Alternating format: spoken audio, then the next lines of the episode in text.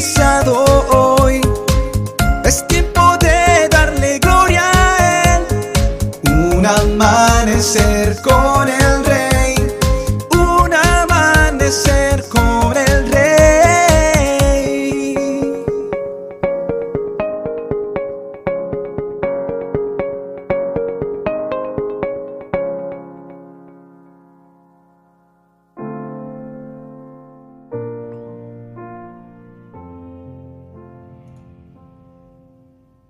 Cuenta la historia que una vez un joven estudió violín con un maestro de renombre mundial.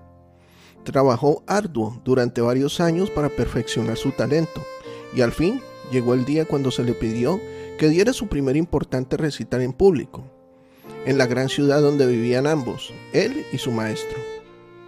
Luego de cada selección que él presentaba con gran habilidad y pasión, el violinista parecía receloso ante los grandes aplausos que recibía, aun sabiendo que aquellos que estaban en la audiencia eran virtuosos y eruditos en la música, y no dados a aplaudir presentación alguna que no fuera de calidad superior.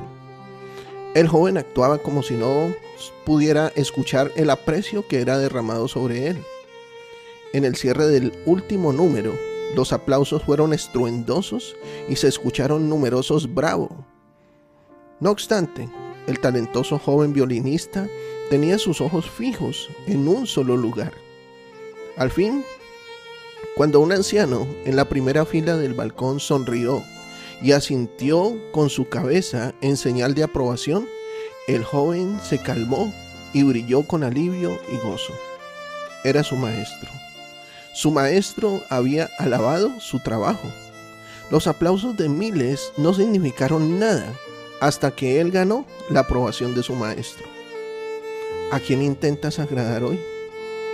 ¿De quién estás buscando aprobación y reconocimiento?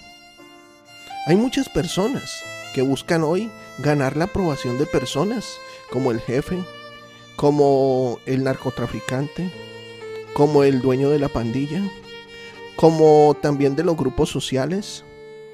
Y esto hace que pierdan el enfoque en Dios. A Dios le duele cuando le damos la espalda por agradar a los hombres, al sistema. Y aquí es donde comenzamos a perder la fe en Dios. Y si no creemos en Dios, creemos en lo que se opone a Dios, aunque tenga apariencia de bondad. Hebreos 11:6 dice, de hecho, sin fe es imposible agradar a Dios. Todo el que desea acercarse a Dios debe creer que Él existe y que Él recompensa a los que lo buscan con sinceridad. Querido amigo y amiga, nunca podrás agradar a todos, pero sí a aquel que es más importante, tu Padre Celestial, Dios Todopoderoso. Mantén tus ojos en Él y no fracasarás. Gálatas 1.10 dice, queda claro que no es mi intención ganarme el favor de la gente, sino el de Dios si mi objetivo fuera agradar a la gente, no sería un siervo de Cristo. Y una pregunta para finalizar. De hoy en adelante, ¿qué buscarás? ¿El favor de los hombres o el de Dios? Yo sé que hoy Dios te ha hablado algo valioso, algo útil para tu vida. Dale me gusta, suscríbete a nuestro canal y activa la campana que te notificará cuando subamos contenido. Sé de bendición para otros y comparte este mensaje. Que tengas un día lleno de bendiciones. Te habló tu pastor y amigo Emmanuel Cortázar desde la hermosa ciudad de Santiago de Cali, Colombia.